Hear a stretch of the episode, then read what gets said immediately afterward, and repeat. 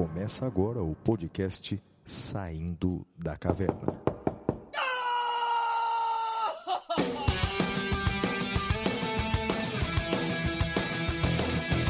Com Guilherme Madeira, Fala galera, sejam bem-vindos, sejam bem-vindas. Flávio Martins,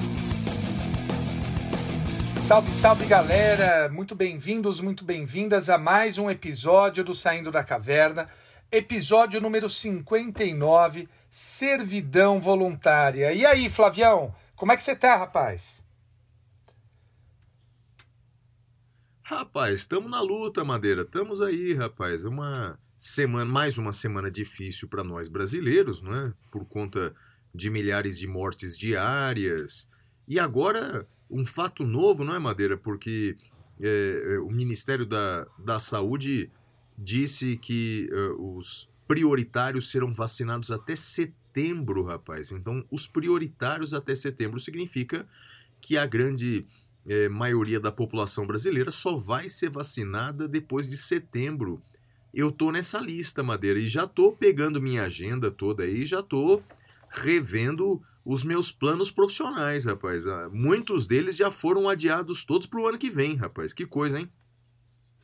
Ah, você sabe que eu não acreditava que a gente fosse ter vida normal em 2021.2, né? Eu achava que era 2022.1. Confesso que eu tô um pouco receoso agora de 2022.1, mas eh, quando a gente olha eh, o cenário, essa mudança toda no cenário político, fazendo o governo federal se mexer com as vacinas, pode ser que a coisa mude, né, Flávio? É, é aquela frase, não é, Madeira? Antes tarde do que nunca, não é? É como, é como esse acordo recente com a Pfizer, não é? Você, não sei se você viu, mas até o próprio ministro anunciou uma boa e uma má notícia, Madeira. A boa notícia é que estamos fechando um contrato de 100 milhões de doses com a Pfizer, essa é a boa notícia. A má notícia é que é para 2022.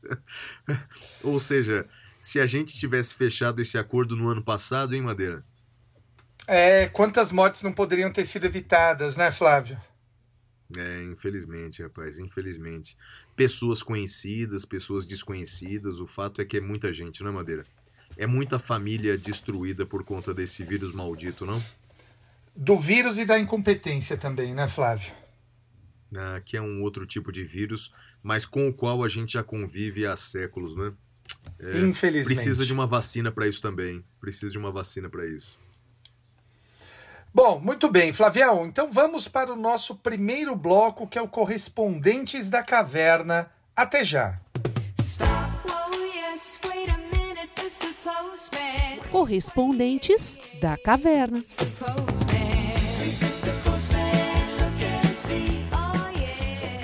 Muito bem, Flavião. Vamos agora para o Correspondentes da Caverna. E, Flávio, como é que os ouvintes podem mandar cartas para a gente, Flávio?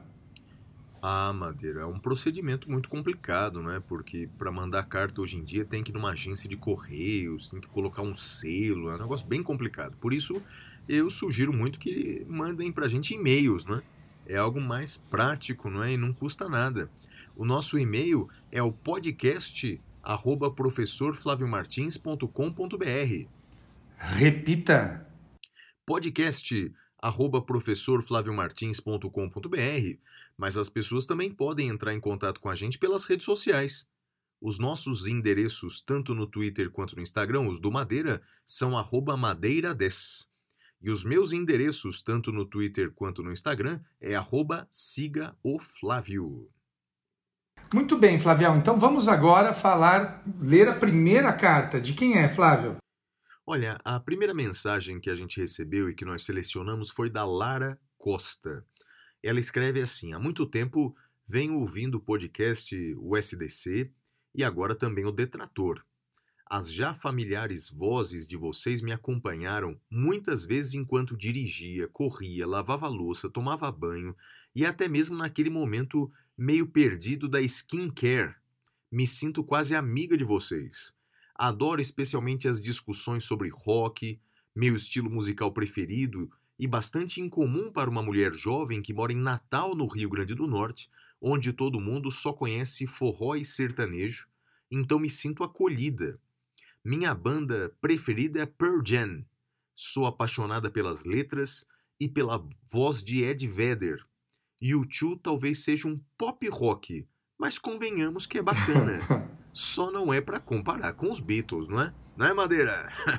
Incomparáveis. Olha, só, só, só para ela ficar com inveja, eu queria dizer que eu já fui a show do Pearl Jam aqui em São Paulo. Você já foi, Flávio? Não fui, Madeira, não fui. Mas isso é inexplicável, não é? Você vai no, num show do Pearl Jam e acha que a melhor banda de rock de todos os tempos é U2. É um negócio realmente que não tem explicação, né?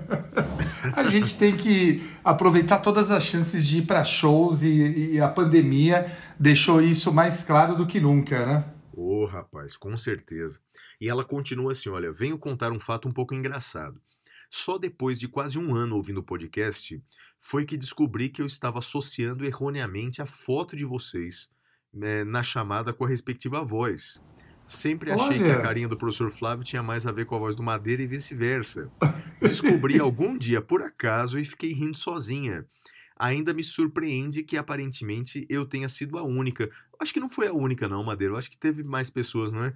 Que eh, associaram a voz. Eu acho que eu já, já- a gente já recebeu uma mensagem assim outra vez. Eu não lembro, não lembro. Para mim é a primeira, não lembrava. É mesmo, é, eu lembro de uma. Ó, vim com um pouco de atraso elogiar e agradecer ao professor Madeira pela preleção maravilhosa a respeito da obra de Edgar Morin. Eu que gosto muito de ler sobre filosofia, ainda não o conhecia. E assim que terminei o podcast, já entrei na Amazon e encomendei dois livros dele que acabaram de chegar. Obrigadas por, obrigada por tantas lições e notícias bem posicionadas, mas obrigada principalmente porque nos tempos atuais, em que parece que o mundo e a vida convergem para que eu me torne mais cética sobre o bem e sobre as pessoas, sempre posso me refugiar aqui para ter a certeza de que o mundo e o direito continuam contando com as pessoas acima, acima de tudo sensatas, éticas e humanas. Que mensagem legal, não é, Madeira? Muito O que eu- bacana, O que Flávio. eu interromperia para dizer aqui para ela é que, eh, na verdade, é, é, é, o mundo tá cheio de pessoas sensatas, éticas, humanas. É que as outras pessoas falam muito alto, não é, Madeira? E muitas vezes a gente acha que o mundo é só cercado por, por, por pessoas desumanas, antiéticas, insensatas. É que, na verdade, essas pessoas falam alto demais, não é? Concorda? Concordo, elas têm relações públicas melhores do que o resto da população, né? É sim. E ela continua assim: olha, vocês me deram mais esperança nesses tempos sombrios. Como indicação cultural, vou deixar aqui três, eh, os três livros da vida: O Profeta, de Gibran Khalil, O Alquimista, de Paulo Coelho, e Memórias de, Memórias de Adriano, de Marguerite Yourcenar. Seguirei roendo as unhas para a torcida para ser lida no episódio. Muito amor para vocês, queridos amigos. Olha só, então um abraço especial aqui para Lara Costa, nossa ouvinte assídua aqui, Madeira. Muito bem. E Flávio, sobre as indicações dela, eu queria dizer que Alquimista é o meu livro preferido da vida. E Memórias de Adriano, de Marguerite Yourcenar, é uma belíssima obra. Também recomendo aos leitores, Flávio. O, Alquimi... Legal. o Profeta eu ainda não li, mas todo mundo fala muito bem, muito bem. É verdade, é Eu verdade. pretendo ler. A Paula Pacheco escreve assim pra gente: Me chamo Paula, sou natural de Viçosa, em Minas Gerais, Madeira. A cidade do doce de leite, Ah. que modéstia à parte, é o melhor do Brasil. Rapaz, ela mora em Viçosa, Madeira, ela mora na Olha, fonte. Viçosa deveria ser, ganhar, sei lá, virar patrimônio nacional, porque o, doce de leite de Viçosa, olha, eu passo pano para Viçosa, se Viçosa errar e tiver só um fã, serei eu, porque esse doce de leite, olha, me ajudou muito a superar a tristeza, Flávio. E essa semana, Madeira, o Ministério Público Federal ajuizou uma ação de improbidade administrativa contra o ex-ministro da Educação, o Weintraub, Abraham Weintraub, por aquela fala dele contra as universidades públicas, contra as universidades federais. Rapaz, vendo aquela frase e eu penso que o doce de leite de Viçosa é feito pela Universidade Federal de Viçosa, rapaz. Dá vontade de processar o ministro por essa fala, Ah, eu, eu, eu adiro, Flávio, é isso mesmo. não é? Olha só, primeiramente ela escreve, né? Eu gostaria de agradecer imensamente a você, o professor Madeira, pelo podcast incrível. Apesar de ter conhecido Saindo da Caverna um pouco tarde, me apaixonei desde o primeiro episódio, não parei mais de ouvir. Como se não bastasse, agora ganhei de presente o Detrator. É muito engrandecedor acompanhar o podcast, me mantendo informada e podendo fazer reflexões sobre temas tão importantes e necessários de serem discutidos. Madeira interrompendo aqui, falando em detrator, eu acho que você sabe qual vai ser o meu entrevistado da segunda-feira lá do Detrator. Você sabe quem é, não é? Ah, muito bom, muito bom. Eu, eu vi um Eduardo. vídeo que você publicou no Twitter. Eduardo Matarazzo Suplicy, Madeira, que máximo! O ex-senador Suplicy, entrevistei sobre a vida dele e, e tô fazendo um programa especial sobre renda mínima, né? Renda básica de cidadania. Mas nesse próximo episódio, o entrevistado da semana vai ser o Suplicy. E você viu como é que terminou a entrevista, Madeira? Eu não acreditava, rapaz, mas terminou com o Suplicy cantando Bob Dylan, Blowing Ah, in the foi Wind, muito legal. Muito legal, muito É, legal. Pessoal, não perca o detrator da segunda-feira. Ela continua assim, ó. É muito engrandecedor acompanhar o podcast, me mantendo informada, podendo fazer reflexões sobre temas tão importantes e necessários de serem discutidos. Só tenho elogios a você, o professor Madeira, pela iniciativa incrível e, por espalhar, espalharem o conhecimento de forma tão leve e responsável ao mesmo tempo. Tenho 25 anos e me formei em Direito em 2018. Ô, Madeira, 25 anos, hein, Madeira? Faz tempo, hein, rapaz? Ah, faz uns 10 anos aqui, Flávio. Não, faz, faz 7 anos aqui, 7 anos. Tô sabendo, hein, Madeira? Tenho, tenho a OAB, mas advogo somente para fins de experiência jurídica, que é requisito em vários concursos Brasil afora. Desde quando me formei, me preparo para o concurso de delegado da Polícia Civil, que é um grande sonho. Assim, o podcast tem contribuído muito com os meus estudos e, ao mesmo tempo, me mantendo atualizada, me permitindo ter um olhar mais crítico e atencioso sobre o direito. Tem sido muito bacana e prazeroso acompanhar o podcast, sobretudo em tempos tão sombrios como que estamos vivendo agora. Não raras, não raras, às vezes, dou muitas risadas com vocês, principalmente nos momentos de discordância entre você e o Madeira. Mas cá pra nós, com muita dor no coração, eu consigo perdoar o Madeira por falar. É, eu, eu- é, dor no coração, consigo perdoar o Madeira por falar mal de Pink Floyd. Mas convenhamos, não deve estar no pleno gozo de suas capacidades mentais um ser nesse mundo que diga que How I Met Your Mother é melhor do que Friends. Me É ajuda muito a te ajudar, melhor. Madeira. Madeira, Muito eu, peraí, primeiro que eu discordo disso, eu acho How I Met Your Mother um negócio chato a beça. Já tentei ouvir algum, assistir algumas vezes, não consegui. Ah, é, legal é você, Achei né? Legal é você. Não, mas eu não, não sou uma série de comédia. Essa não tem graça. O, o, o- mas agora, Madeira, você falar que Pink Floyd não tem graça.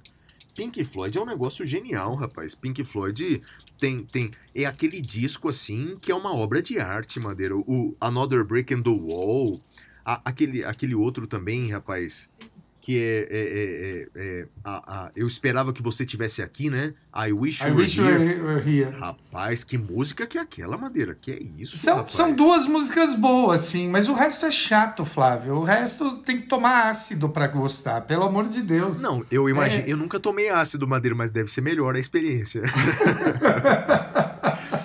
madeira, Não, olha, me, fez, me fez lembrar. Não, cara, me fez lembrar, Madeira, de um, de um show que eu fui. Essa história eu preciso contar, cara, que raramente eu falo dela. Foi num show do Paul McCartney que eu estava, né, já tive em vários. E, e o legal do show do Paul McCartney é que ele reúne várias tribos ao mesmo tempo, né? Então tem um grupo de adolescentes, tem um grupo de velhinhos, é, tem, tem, tem, tem de todo jeito, né? E eu tava ali na frente, na, na- como é que chama? Ali na, na frente, no, no chão, no gramado, tem, tem um nome, não é? Na pista. Na pista, na pista. Então eu tava ali na pista, e olha que coisa, Madeira. Do meu lado esquerdo, cara, tinha uma, um grupo de famílias, com crianças, adolescentes, os pais, os avós, então várias famílias de um lado. E do outro lado, cara, um grupo de roqueiros maconheiros, não é? E os maconheiros começaram a fumar maconha. E, e, e a família do meu lado ficou absolutamente indignada. Diz que ia chamar a polícia, tal, não sei o quê. Primeiro que eu tentei, eu tava no meio, eu tava tentando apaziguar os grupos, né? O, o, É. o grupo familiar com o grupo dos maconheiros. Primeiro convencendo os, os familiares. Tava convencendo os familiares de que aquilo era uma infração de menor potencial ofensivo, que Ah, aquilo Flávio, ia. no show do, do Juro Paul por Deus. McCartney. Não, mas tava, tava antes, tava na fase do, na, na, na, É. na- na banda inicial de apresentação. Falei, olha, ninguém vai ser preso, vocês vão perder o show por causa disso, né? É, é, é, então vamos esquecer isso. Mas o argumento, Madeira, dos maconheiros foi o melhor, Madeira. Eu, eu tive que concordar. Eles falaram assim, pessoal, pelo amor de Deus, várias músicas que vocês vão curtir foram feitas sobre o efeito dessa erva. E mais, algumas músicas foram feitas em homenagem a essa erva. Rapaz, eu tive que concordar. Falei, ó, pessoal, eles têm razão. Né? Como é que encerrou? Não, acabou ficando quieto. É, é, todo mundo ficou emburrado. O- os maconheiros apagaram o cigarro, eles- isso foi bom, né? Eles apagaram ali o, o cigarro. A família ficou, é, é, é, é, digamos assim, meio emburrada, mas assistimos o show, né, Madeira? Tava ali pra assistir o show e acabou dando certo, né? A, a Ela- família, eu, eu, eu pensei agora, Flávio, a família tava com feijão, não? Não, com feijão não. Por que, Madeira? Pô, você não pegou a referência? Não peguei aquele, que- aquela música do, do Sábado de Sol, aquela música do feijão? Os maconheiros tava doidão, querendo meu feijão. Ah, lembrei, lembrei. Madeira, Madeira, há quantos anos esses caras já morreram, hein, Madeira? Eita, faz uns 15 anos, Fica- não? Mamonas Assassinas? Não, isso não é Mamonas Assassinas, é? Eles cantaram essa música, é, eles cantaram. Ah, eu não, não- lembrava que Eu- era eu acho que é deles. de- é não, deles. sábado de sol, É. eh, aluguei um caminhão. deixa eu- Isso, deixa Mamonas- eu dar um Google aqui. Mamonas Assassinas, Não. Mamonas Assassinas. Não. Eu não sei se eles compuseram isso, mas eles cantaram isso, com Pô, certeza. você tem razão, Flávio. É Mamonas mesmo. Rapaz, e, e olha que os mais jovens nem sabem o que foi Mamonas Assassinas, hein, Madeira? Ah, não, Flávio. É Baba Cósmica. Ah, é? Então, porque o Mamonas gravou isso, Madeira. Tenho o certeza Mamonas absoluta. gravou, o Mamonas É. gravou, mas eu lembro da versão do Baba Cósmica. É anterior ao Mamonas? Baba Cósmica eu nem Anterior. conheço. Ah, ah, ah, é. Provavelmente você tá co- na cabeça com a versão do Baba Cósmica. Ah, não, não, Mas- eu tenho certeza. Cara- eu tinha o disco do Mamonas Assassinas. Tinha o disco. Eu, eu, eu, vou te, eu vou te falar uma coisa. Você imagina o quanto a gente não conheceria se a gente não ocupasse a mente com essas informações inúteis? É verdade. Baba Cósmica, não é? Não, e olha só Exato. pra você ver, a gente deve estar decepcionando a nossa ouvinte aqui, porque ela continua dizendo assim, ó. é, brincadeiras É. à parte, é, quero deixar aqui minha profunda gratidão pelo podcast e admiração por vocês. É, confesso que não conhecia vocês antes do podcast. Mas hoje, a cada podcast, me passa minha admiração por vocês é profunda. Ô, Madeira, ela deve estar se decepcionando com a baba cósmica agora. cara. Prof- professor Guilherme é um ser amável, doce, dá vontade de guardar em um potinho. Me encanto com a educação, gentileza, carisma, humildade, bondade e sapiência de vocês dois. Uma pequena observação, lembro-me de um episódio no qual o senhor recomendou a leitura dos Miseráveis. Fiquei muito feliz pela indicação, porque é um livro que amo e acho extremamente necessário pela riqueza e atemporalidade. Vitor Hugo foi um homem muito à frente da sua época, que já naquele momento levantou discussões sociais que se perpetuam ao longo dos tempos e infelizmente não são vistas pela maioria como deveriam. Acho extremamente importante a arte em nossas vidas. Qualquer coisa de arte é uma forma da expressão do ser humano, que por ser, eh, que por sua vez não expressa nada que não seja inerente ao seu âmago, ao seu meio, ao contexto no qual está inserido. Por obras como as de Vitor Hugo, con- conseguem nos transportar por uma outra realidade, nos inserindo nesse contexto e permitindo que tenhamos uma percepção muito mais ampla e sensível acerca de variados assuntos. Inclusive na obra Os Miseráveis, foi um livro que li logo quando entrei na faculdade de Direito por recomendação da minha professora de penal. E ao final da graduação, fiz meu trabalho de conclusão de curso. Que máximo, hein, Madeira? Muito legal, muito legal. E agora vamos lá pro próximo episódio, pro próximo bloco. Flávio, antes de ir para o próximo bloco, deixa eu só fazer duas observações. Primeiro, eh, quando vocês mandarem e-mail eh, e forem elogiar os professores de vocês, mandem o nome para a gente falar aqui, né? Eu acho que é legal a gente eh, divulgar os elogios nominais. Então, eh, fica aí o- o- os parabéns para nossa colega professora de penal.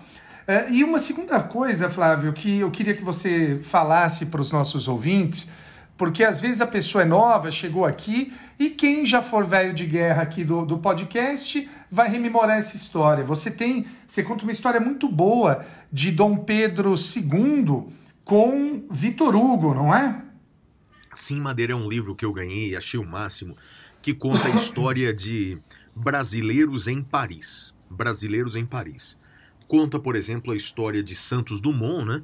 Santos Dumont que, que viveu eh, em Paris por muitos anos, morava na Champs-Élysées. E, e- e eu li, eh, fazendo só um parênteses aqui, Madeira, eu li no finalzinho do ano passado, mas nem indiquei aqui, uma biografia do Santos Dumont. Ah, fiquei um pouco decepcionado, Madeira. Ah, eu- acho que os fãs do Santos Dumont vão ficar chateados comigo. Mas fiquei decepcionado. Ah, rapaz, quando eu leio uma biografia, eu, eu, eu, eu, eu espero nessa biografia exemplos de superação, exemplos de outras coisas. O- pro Santos Dumont, tudo veio muito fácil, né, cara? Quer dizer, ele passou a vida toda usufruindo a herança do pai dele e, e, e, de fato, algumas coisas eu não, não gostei muito, não. Mas, bem, o fato eu- não é sobre o Santos Dumont, não. É que eh, o Dom Pedro I, Dom Pedro II, viajava muito para Paris, não é? Tanto que lá morreu, inclusive. E ele queria porque queria conhecer o Vitor Hugo. E o Vitor Hugo não queria conhecer. O Vitor Hugo falou assim: o quê? Conhecer rei da onde? Imperador de não sei o quê? Não vou conhecer ninguém, não. Não quero conhecer ninguém. E aí teve um dia, cara, que numa noite chuvosa, o Dom Pedro II colocou lá um, um casaco e bateu na porta do Vitor Hugo. Aí o Vitor, sem segurança, sem nada. O Vitor Hugo acabou atendendo, ele não era tão mal educado assim, acabou abrindo a porta e recebeu lá o Dom Pedro II. Dom Pedro II falando eh, francês fluentemente, passaram a noite ali conversando e o Vitor Hugo estava com os netinhos dele, né? E aí os netinhos pulando no colo do Dom Pedro II e o, e o, Vitor Hugo falou o seguinte: Meninos, respeitem que vocês estão na frente de um imperador. E aí o Dom Pedro II respondeu: Não, se é alguém para ser respeitado nessa sala, é o avô de vocês. Bacana, né? rapaz? Muito legal, né? Muito É, legal. Muito legal, muito legal. É, é um livro, acho que chama Brasileiros em Paris. É um livro bem legal. Recomendo aí pro pessoal conhecer as histórias como de Dom Pedro II em Paris, Santos Dumont e outros tantos. É, é bem legal, Madeira. E só uma pergunta, Madeira. Na graduação, você já indicou para os seus alunos livros que não são da área do direito, não? Rapaz, você sabe que agora nessa pandemia, toda, todo final de, de, de aula, eu deixo para discutir ah, temas culturais com os alunos, dicas, então dica de livro, dica de, de, de série, de filme. Ah, ontem eu indiquei para os alunos ah, o Minimalismo Digital, do Cal Newport. Um livro muito interessante, tá, tá me ajudando a repensar a minha relação com as redes sociais.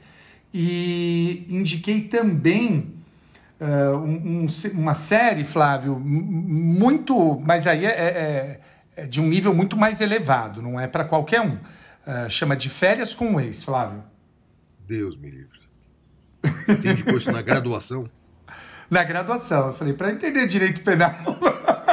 Meu Deus. Meu Deus. Você nunca viu, Flávio? Não, Madeira, isso é um, é um dos motivos dos quais eu me orgulho. Não, Flávio. Olha, eh, a gente precisa ter equilíbrio, né? Então a gente precisa ter um pouquinho de Edgar Morin, um pouquinho de de férias com o ex, Flávio. Perfeito, Madeira. Isso chama esquizofrenia, cara. Deus. Mas vamos lá, agora vamos pro próximo bloco, Madeira. Vamos lá, então agora o próximo bloco é o Notícias da Caverna. Até já.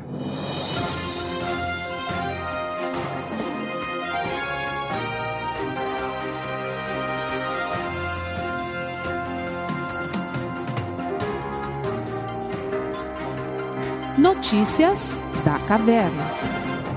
Bem, Madeira, a primeira notícia da caverna é que, segundo uma organização não governamental internacional, Jornalistas Sem Fronteira, o Brasil caiu quatro posições em ranking, o ranking de liberdade de imprensa e ficou na chamada zona vermelha.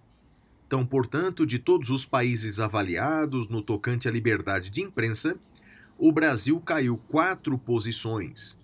E aí, Madeira, é, lendo e, e vendo uma entrevista do presidente dessa organização que fez a pesquisa, ele apontou que um dos motivos foi, é, foram as críticas reiteradas do, do presidente da República e de membros do governo aos veículos de imprensa. Eu me lembro, por exemplo, que faz umas semanas o presidente da República ele postou comemorando é, a queda de assinaturas, ele postou uma, uma, um- uma pesquisa né, mostrando a queda de assinantes das revistas brasileiras.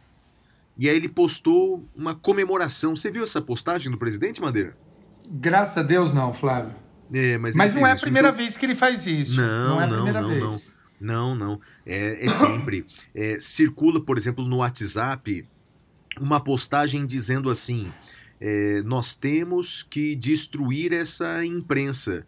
Então cancele sua assinatura do jornal O Globo, da Folha de São Paulo, do Estado de São Paulo, da Veja, disso e daquilo, e vamos nos informar apenas pelo WhatsApp. É bem, é, é, é, é uma tentativa, não é, Madeira, que fazem disso. Então, por essa razão, o Brasil caiu aí algumas posições no ranking. É, Eu acho que esse pessoal tá mal informado, Madeira. Se eles soubessem que tem jornalistas no Brasil sendo investigados com base na Lei de Segurança Nacional, era pra cair muito mais, rapaz, nesse ranking. Eu achei que só quatro posições foi pouco, né? Nessa queda do ranking aí. De fato, tem países piores do que nós. Eu falo nas minhas palestras do caso da Venezuela, o caso de Cuba, em que a imprensa não é livre, efetivamente não é livre. Na Venezuela, por exemplo, foi tirado do ar arbitrariamente aquele canal de televisão Deutsche Welle, né, aquele canal de notícias alemão que transmitia notícias em espanhol. Enfim, Madeira, ah, bem, ah, a gente já falou disso outras vezes, mas cai o Brasil no ranking de liberdade de imprensa, Madeira. Sua notícia, qual é? Bom, Flávio, a minha notícia é ah, uma nova súmula do STJ. É a súmula 648. Essa súmula diz o seguinte: a superveniência da sentença condenatória prejudica o pedido de trancamento da ação penal por falta de justa causa ah, feito em habeas corpus. Então, ah, o que essa súmula diz? O que que ela quer dizer? A pessoa entra com habeas corpus, e o habeas corpus vai sendo negado, por exemplo, no TJ, daí entra no STJ, e enquanto isso o processo vai caminhando. Se houver o julgamento da ação penal antes do julgamento do habeas corpus, o julgamento do habeas corpus perderá o objeto, Flávio. Então é, é uma súmula interessante, a súmula 648. Vou ser muito honesto, eu discordo desta súmula, não não, não, não concordo com ela. Me parece, com todo respeito, que ela faz parte daquilo que se chama de jurisprudência defensiva, ou seja, para limitar o acesso aos tribunais. Ah, mas eu não tenho dúvida também, para os concurseiros que nos ouvem, vai cair na sua prova essa súmula. É, Madeira, enquanto você explicava aí, eu queria é, é, estudar mais para ver os casos que deram ensejo a essa súmula, né? Porque me parece um pouco estranha mesmo, Madeira, porque são, são cognições diferentes, não é, rapaz? E, e, e uma condenação de primeiro grau impedir essa análise é, da ausência ou não de justa causa é, Sim. é, pelos tribunais, é, eu acho que equivocado. É bem verdade que a jurisdição não vai acabar, porque a pessoa vai poder recorrer, não é? Dessa sentença condenatória, mas a falta de justa causa ela podia ser apreciada numa cognição preliminar, como de habeas corpus, né? É, Bem, mas é súmula, né? É súmula. Súmula. A minha notícia é a seguinte, Madeira, tem a ver com a minha primeira notícia. Polícia Federal intima Guilherme Boulos. É, Guilherme Boulos, que é, é um político, membro, é, ou pelo menos apoiador do movimento do Sem Teto, ele foi intimado para depor na Polícia Federal por conta de uma postagem que ele fez no Twitter ao criticar o presidente da República. E adivinha a lei, Madeira, na qual ele está sendo enquadrado? Adivinha a lei? Qual lei, Flavião? Lei de Segurança Nacional. Ah, Eu que lembro- dúvida, hein? Eu lembro que a Lei de Segurança Nacional, não é? Ela, segundo a jurisprudência pacífica, ela só pode ser invocada quando o crime coloca em risco a soberania, o Estado democrático de direito, e várias pessoas estão sendo investigadas por postagens nas redes sociais com base na Lei de Segurança Nacional. Mas tem uma coisa, é, tem uma coisa nova aí, Madeira, que eu vou incluir nessa notícia. Vamos ver se você concorda com o meu pensamento. É, é, a gente está gravando o episódio na sexta-feira mesmo, né? Ontem, o Procurador-Geral da República, Augusto Aras, ele arquivou uma notícia crimes sobre o uso indevido da Lei de Segurança Nacional, né, alegando abuso de autoridade contra o presidente da República. Então, Augusto Aras diz que o presidente não está envolvido nisso é, é, e não pode ser responsabilizado por atos dos seus subordinados. Bem, subordinado no caso era o ministro da Justiça, André Mendonça. Quem requisitou esses inquéritos policiais todos foi o André Mendonça. Por isso, estava sendo investigado preliminarmente eh, eh, junto à PGR, né? junto à Procuradoria-Geral da República. Agora vamos ver se você concorda comigo, Madeira. Ele teria praticado o abuso de autoridade enquanto era ministro da Justiça. Por isso está sendo investigado no PGR. Como o PGR disse agora que o presidente não vai ser investigado, somente vai ser investigado o ex-ministro da Justiça, que agora é a AGU, a investigação não tinha que ser mandada para a primeira instância, Madeira? Ele não é mais ministro da Justiça. Concorda ou não? Verdade, Flávio. Verdade, concordo. Não tô vendo ninguém falando disso, rapaz. Tem Porque- razão. não é? Porque essa investigação não tem que ficar na PGR, ele não tem mais é, prerrogativa de função. Enquanto o presidente era um suspeito junto, eles podiam ser, eles deveriam ser investigados no STF.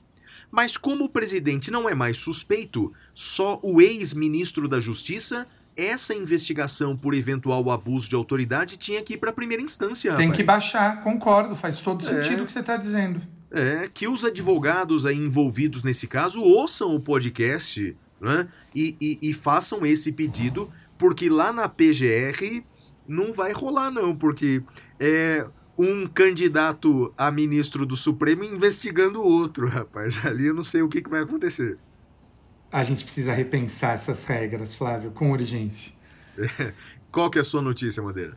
Flávio, eh, eu não sei se você se lembra de um procedimento dos crimes contra a propriedade imaterial. Então, eh, era muito comum na década de 90 aqueles produtos, aqueles eh, Word pirata.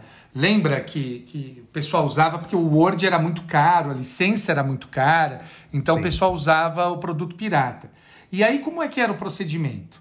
Entrava-se com ação, ah, fazia-se um laudo, e a era uma ação penal privada, e a contar da homologação do laudo tinha 30 dias para promover a queixa-crime.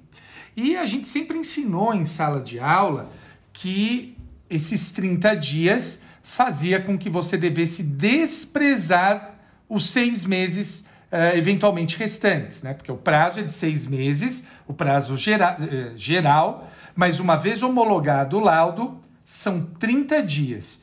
E Flávio, você acredita que quase 20 anos depois voltou esse tema à baila no STJ? E o STJ reafirma isso que a gente sempre ensinou. É o recurso especial 1762 142 de Minas Gerais, julgado em 13 de abril de 2021. O relator é o ministro Sebastião Rei Júnior. Então ele diz: ah, homologado o laudo, o prazo para promoção da queixa-crime é de 30 dias. Ele é reduzido para 30 dias. Flávio. É impressão minha ou essa pirataria caiu bastante? Essa pirataria de é, CDs e etc. caiu bastante por conta dos serviços de streaming. Será que é impressão minha? Eu, olha, a gente não está saindo na rua, né? Por conta da, da pandemia, limitou bastante. Mas eu me lembro, Flávio, quando na época pré-pandemia, que pelo menos ali no centro já tinha tido uma diminuição de camelôs vendendo DVD pirata. Eu, eu, eu sinto isso e acho que pode ser pelo motivo que você está apontando, Flávio. Eu acho que a pirataria hoje, Madeira, posso estar enganado, mas ela virou mais para obra que contém direitos autorais. Será que não como, por exemplo, livros, como, por exemplo, aulas? Isso ainda tem bastante, né? Cursos, essa coisa tem bastante, né? Isso ainda tem bastante, isso ainda tem bastante. Ah, mas DVD pirata eu acho que diminuiu mesmo, Flávio. É. Teve O até uma quadrilha, Flávio, eh, que acho que era liderada por um delegado que, que vendia o- o- as aulas que a gente dá. Não, não- teve uma notícia dessa? Teve, rapaz, teve sim. Teve, teve coisa assim. Ai- Ainda tem, né? Ainda tem. O, o Madeira, a minha próxima notícia é, é, é a sua cara. É a sua cara, É. mas eu, eu separei essa notícia porque ela tem a ver aqui com uma, uma, uma situação que eu me deparei há, há uns anos aqui no meu condomínio. É assim, ó, a quarta turma do STJ, por maioria de votos, decidiu essa semana que caso a convenção do condomínio preveja a destinação residencial das unidades, os proprietários não poderão alugar os seus imóveis por meio de plataformas digitais como o Airbnb. No entanto, a convenção do condomínio pode autorizar a utilização das unidades de- nessa modalidade de aluguel. Enfim, Madeira, é aquela discussão não é, sobre eh, o direito de propriedade e os seus limites. Se a convenção ali do condomínio ela pode proibir o aluguel eh, das, das unidades residenciais para o Airbnb, né? E aí o STJ está dizendo que pode. Então havia aquela discussão, ué, se é meu direito de propriedade eu alugo da forma como eu quiser, e tem aquela questão, né, dos eh, espaços coletivos, né? Imagine, por exemplo, você mora num condomínio e você começa a alugar cada dia para uma pessoa diferente no Airbnb. Aquelas pessoas vão usar os espaços comuns, aquela coisa toda, e sem contar a segurança para os demais condôminos, enfim. A convenção do condomínio ela pode limitar eh, o aluguel via aplicativos como o Airbnb. Falando em Airbnb, eu vi que você fez uma postagem, não é, Madeira? É bem interessante. Eu, eu soube por você, depois esse negócio viralizou, de um rapaz que alugou lá uma, uma casa cara e, e acabou fazendo uma suruba no lugar. A, a dona ficou, ficou brava.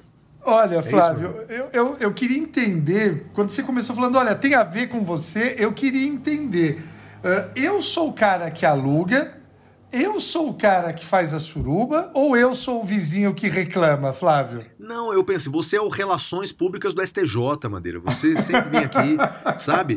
O- os caras podem demitir aqueles. eh, podem demitir aqueles estagiários que cuidam das redes sociais. Não precisa, tem o Madeira aqui, que fica falando das novas súmulas do STJ, e fica explicando o STJ. Ser o RP do STJ, cara. E, e- e raramente eu, eu cito alguma decisão do STJ, e essa é uma decisão com a qual eu concordo. É, é, faz uns dois anos teve uma reunião de, con- no meu condomínio aqui. É, eu havia o- defendido essa tese aqui de que é, a convenção ela poderia limitar uh, o aluguel por Airbnb, mas segundo essas postagens novas é importante o dono da casa do Airbnb dizer o que pode e o que não pode fazer, não é, Madeira? Flávio, você viu as imagens? Não. Não, imagem, tinha imagem, Madeira? Não vi O imagem, vídeo, não. eu recebi o vídeo. Recebi Eita, o vídeo. rapaz, e como é que era o vídeo, rapaz? Ah, Flávio, olha, bem meia boca, viu? Ah, não Bem, era um negócio. Não? Nada. Tinha lá a suruba, mas olha. Não, não- aquela coisa, né? É, o, o mais legal daquele vídeo era o doguinho. Tinha um cachorrinho passando pra lá e pra cá. Tá brincando? Ah, eu não achei que eles estavam com vontade ali, não. Pelo menos no vídeo que eu recebi, viu, Flávio? Ai, meu Deus. Mas é bom esclarecer, né, Nando, quando você vai alugar sua casa no Airbnb, o que pode e o que não pode fazer, né, Madeira? É, é, é de bom tom, né? É de bom tom. É de bom. Qual que é a sua notícia, Madeira?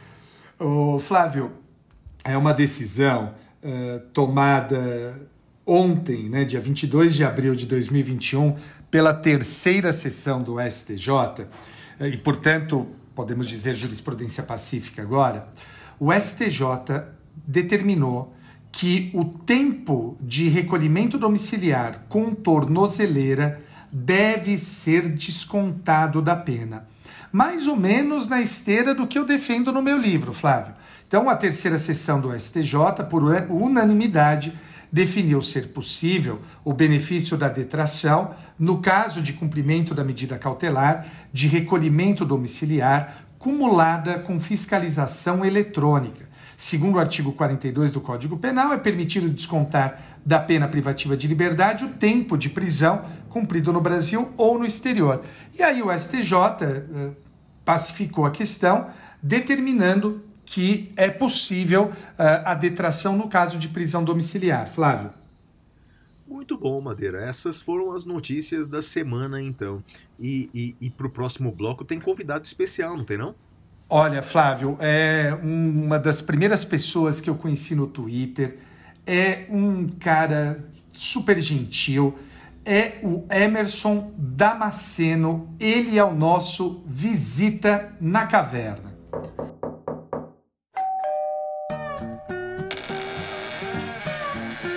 Visita na caverna.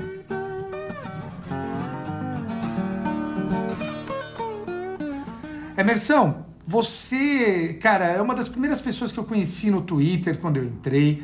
E você é um cara super multifacetado. Você é advogado, atleta, digital influencer. É, conta para os nossos ouvintes um pouco sobre você. Quem você é, de onde vem, do que se alimenta. Olá, É, eu gostaria inicialmente de agradecer o convite, professores Flávio Guilherme. É, sou ouvinte também, sou fã do projeto de vocês, acho o SDC muito bacana. É, bem, eu me chamo Emerson Damasceno, sou nordestino, nascido e criado aqui em Fortaleza, Ceará. né? Sou advogado, sou uma pessoa com deficiência. né? Eu acho que assim um fato que a gente pode destacar é, sobre a minha vida recente, não muito, não muito longínqua, é, além da, da minha paixão por mídias sociais, é exatamente o acidente que eu tive em 2014, né, quando eu estava treinando, sempre fui atleta, não atleta profissional, mas sempre amei o esporte, e eu estava treinando para um Ironman, o Ironman é, Fortaleza de 2014, e fui atropelado durante um treino de ciclismo. Estava ali acabando o treino de quase 100 quilômetros, né, e fui atropelado. Eu, é, embora tenha sido realmente algo muito trágico, mas eu tive a sorte de sair vivo, porque o impacto foi muito forte, né. É, resultante disso, eu fiquei é, paraplégico, né, fiquei uma pessoa com deficiência, e isso mudou muito a minha é, percepção de vida, mudou muito também a minha vida em si, porque a partir daí eu comecei a militar pelo direito das pessoas com deficiência. Eu hoje estou como advogado, é, como presidente da, da Comissão Estadual de Defesa da Pessoa com Deficiência da UAB Ceará, também sou membro é, do, da Comissão Nacional do Conselho Federal da UAB, que defende as pessoas com deficiência, né, e de, desses anos para cá eu resolvi militar e defender a, a, a minha causa também, mas, mas que é também uma causa é, de milhões de brasileiros e brasileiras. Né? É, a gente é, tem, teve uma atuação também como presidente de conselho municipal aqui em Fortaleza, também fui gestor é, municipal da capital do Ceará, Fortaleza, é, durante os últimos quatro anos de políticas públicas para pessoas com deficiência. Então eu moldei um pouco a minha vida é, e dirigi, direcionei minha vida exatamente para essa questão de acessibilidade e inclusão. Também é, é sou comunicador, eu, eu, eu é, já escrevi para vários, é, para alguns veículos, escrevi para o Terra Magazine sobre tecnologia, escrevi também é, para o Povo Online, para o Diário do Nordeste Jornal impresso e também online porque sempre fui apaixonado por comunicação e também por tecnologia. Né? É, fiz um evento chamado Desencontro, um evento de mídias sociais que ocorreu aqui durante duas edições aqui no Nordeste e é, foi um evento muito bacana que reuniu pessoas incríveis. Na época eu não tinha conhecido ainda é, Guilherme, senão já teria é, com certeza insistido para que ele pudesse comparecer aqui. Basicamente, eu hoje me, me defino como um advogado com deficiência, um militante pelos direitos humanos das pessoas com deficiência e alguém que está interessado muito em é, não apenas é, mandar mensagens de otimismo, que eu sempre coloco, sempre tento colocar isso é, diariamente, mas uma pessoa é, que briga, que luta pela inclusão de pessoas com deficiência, né, pelo direito das, das PCDs e estou misturado no, no, no sentido amplo da palavra, é, com várias ações e com várias, vários objetivos é, nesse sentido aí. Emerson, um prazer enorme receber você aqui. Muito obrigado por participar aqui do Saindo da Caverna. Conte um pouco para os nossos ouvintes quais são hoje os pontos centrais para a defesa dos direitos das pessoas com deficiência. Opa, Flávio, muito obrigado pela pergunta e agradeço de novo né, o convite para estar aqui. Bem, quando a gente fala sobre defesa dos direitos das pessoas com deficiência, é bom a gente destacar que o arcabouço jurídico brasileiro ele já é robusto. Né? Nós temos a Convenção sobre os Direitos da Pessoa com Deficiência das Nações Unidas, ela que foi é, subscrita pelo Estado brasileiro e ratificada pelo Congresso Nacional. Né? E temos também, mais recentemente, é, uma norma infraconstitucional que é a Lei Brasileira de Inclusão, LBI, né? que ela, de certa forma, é, é, foi derivada da própria convenção, em seus aspectos principais, aí, estruturais. Então, quando a gente fala de legislação, a gente sabe que nós temos um arcabouço jurídico até, de certa forma, avançado, moderno, construído ao longo das últimas décadas, né? mas não é somente a norma positivada que é suficiente. Né? A gente é, entende que temos um Estado e uma sociedade capacitistas de forma estrutural, ou seja, a discriminação contra as pessoas com deficiência também está estruturada na sociedade. Então, essa desconstrução de preconceitos, de discriminações, enfim, é, ela passa, perpassa também não só pela lei, mas pela educação das pessoas, da sociedade como um todo é muito importante a gente dizer que o capacitismo atinge também o judiciário, como outras instituições. Então, a gente precisa ter a representatividade de pessoas com deficiência em, diversos, em diversas estruturas é, sociais e estatais, é, porque isso vai desconstruindo é, o preconceito, o capacitismo. a gente conta também muito com o apoio do Ministério Público, né?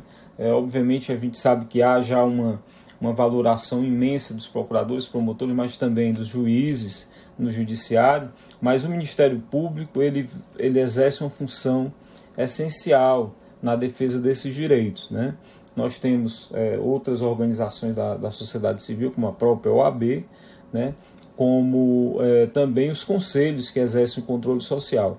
Agora, é muito importante a gente destacar que nos últimos anos, em especial com o atual governo federal, nos últimos dois anos, a gente vem passando, quando fala de políticas públicas para minorias sociais, por uma verdadeira desconstrução né, de conquistas é, muito importantes. Então, é, você não pode falar, embora a gente fale que existe um viés positivo é, ao longo dos últimos anos, dos últimos, das últimas décadas, mas especificamente ao longo dos últimos anos, há uma é, luta constante de entidades e pessoas com deficiência. Nós estamos mobilizados de forma constante, diária, para poder garantir que não esses direitos não sejam desconstruídos, revogados. Né? Um exemplo aí é, é, é o decreto 10.502, decreto que trata da regulação, entre aspas, é, especial, que deveria ser para promover a educação inclusiva, mas na verdade vinha excluir alunos com deficiência. Né? Então foi suspenso pelo STF, ainda vai ser julgado o mérito, mas a gente vem dessa forma é, atuando para poder segurar, garantir os direitos que foram conquistados. É, então, é, não basta só a legislação, é importante que toda a sociedade se mobilize, que todo, é, to, todas as instituições, porque, obviamente, embora estejamos falando é, de uma minoria social, também minoria é, numérica, mas, é, obviamente, nós temos a guarida constitucional, através da própria convenção e da, através da, da, da, da, da Constituição em si, de que é, o Estado deve promover também os direitos e também preservar. É, é, as instituições têm que preservar também, a fim de que não haja essa desconstrução aí por parte, principalmente do Executivo Federal. Cara, eu, eu lembro do seu acidente, né? Você estava treinando uh, pro, pro, pro triatlo, pro Ironman, e eu lembro de como todos nós né, no Twitter ficamos muito preocupados. Uh, eu lembro do, do Nerd Pai, eu lembro da Rosana, todo mundo muito aflito por você. E a gente ficou muito feliz com a sua recuperação. E eu estava pensando nisso esses dias, né? Eu conheci você por causa da internet e eu nunca te conheci pessoalmente. Como é a internet para você e quais os riscos que você vê na internet? Perfeito, Madeira, perfeito. Não tivemos o prazer de, de estar ao vivo ainda, né, pessoalmente, mas espero que isso seja possível em breve. Né, que esse pesadelo momentâneo que a gente está passando também passe logo, é, a fim de que é, os reencontros, enfim, sejam novos encontros e reencontros sejam possíveis. Bem, é verdade. Eu é, a internet acompanhou. Eu sempre fui uma pessoa de mídias, né? E, e, acompanhou na época do meu atropelamento. Isso foi em 2014, né? E eu, e eu digo assim, eu, eu, sou usuário de internet há mais de duas décadas, né? Já é, na, eu utilizava antes é, o chamado vídeo papo, utilizava BBS, IRC, é, enfim, eu ganhei meu primeiro computador pessoal quando eu tinha é, 10 anos de idade, isso foi no início da década de 80, e sempre fui apaixonado por isso. E para mim, a experiência que eu tenho com a internet, com mídias sociais, ela é muito positiva. Eu conheci muitas pessoas bacanas, como para citar vocês dois aí, é, são um bom exemplo. E embora a gente não tenha aquele contato com muitas pessoas é, ao vivo, presencial, mas a gente já tem uma convivência de anos, né? e isso faz com que aquela pessoa seja parte do, do, do nosso dia a dia. E eu já disse em entrevista, inclusive, que, que a internet me fez, me salvou da solidão durante um bom tempo, né? Um bom tempo. Teve períodos em que, enfim, da minha vida, não anteriores mesmo a me tornar uma pessoa com deficiência, a adquirir incidentalmente a deficiência, é, que é, eu realmente passei por, por, por, situações pessoais com minha família a internet foi muito foi muito solista, enfim. Obviamente há riscos, né? Já, já tive também, como acho que a grande maioria de, de, de pessoas que se, se expõem, enfim, que estão em mídias sociais, já, tive, já recebi agressões, é, principalmente por, por questões é, políticas, de posicionamento político, mas também muitas delas por, por, pela militância, é é, é, é, é, pelo direito das pessoas com deficiência. Muitas agressões capacitistas, enfim, é, que não merecem nem comentário mais profundo aqui, mas que eu, eu, relé, eu, eu, eu, eu entrego a, a, ao judiciário essas, essas, essas agressões. Mas já cheguei a receber também uma ameaça presencial durante o carnaval, carnaval do ano passado, o último, né, por conta de meu posicionamento contra, por exemplo, um, motim armado que houve aqui no Ceará. É, o, que, o que eu penso é que é, a internet hoje ela é, é se transformou num ambiente muito mais de atuação é, principalmente no, no, no, no momento de pandêmico que a gente vem atravessando, em que as pessoas acabam tendo relações pessoais é, maiores do que no presencial, até porque, enfim, é, isolamento social e distanciamento estão impondo isso para nós. É, e sempre sou uma pessoa que vai enaltecer muito, né?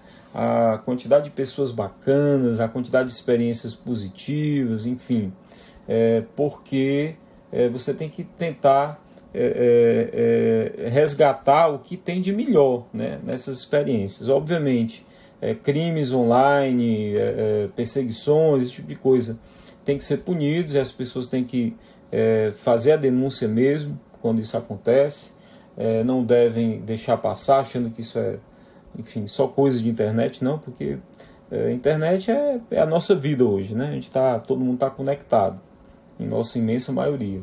Então eu sou alguém que realmente sou apaixonado, né, pelas mídias é, e continuo sempre com novos projetos, enfim. E eu acho que ela ajuda muito em relação, por exemplo, à militância de minorias sociais como pessoas com deficiência, porque você é uma pauta, às vezes, que é invisível para a grande maioria, mas você consegue reverberar, repercutir, né? e, e isso é, é num, num ambiente democrático, isso é uma coisa necessária e muito importante. Emerson, é, que mensagem você daria para os nossos ouvintes, eles que são majoritariamente da área do direito? Bem, se eu pudesse passar uma mensagem, inicialmente seria uma mensagem de otimismo, né? de otimismo, é, porque eu, pela minha trajetória mesmo, eu aprendi que as coisas, embora é, quando pareçam é, ruins, elas não são imutáveis. Então a gente tem sempre a possibilidade de poder fazer algo. Né? É, embora é, o capacitismo, quando a gente combate o capacitismo e compreende melhor, a gente entenda que não são pessoas com deficiência, por exemplo, que têm que se superar, mas sim a sociedade, Estado que tem que eliminar as barreiras, inúmeras barreiras que ainda existem, como por exemplo, é, citadas na Lei Brasileira de Inclusão, barreiras é, urbanísticas, barreiras é, arquitetônicas, barreiras de comunicação, barreiras de transporte, barreiras tecnológicas e principalmente barreiras atitudinais, né, que, que, que é a base é, é, da, da, discriminação e do preconceito, são as barreiras de atitude. Né? Então, é, embora a gente saiba disso, que não, não, não é, cabe às pessoas com deficiência uma, uma superação irreal, é, pelo contrário, é, eu, eu sempre gosto de destacar que o meu processo de aceitação como pessoa com deficiência e, e de início de militância em torno desses direitos humanos de pessoas com deficiência, ele se deu sempre com um viés muito otimista, né?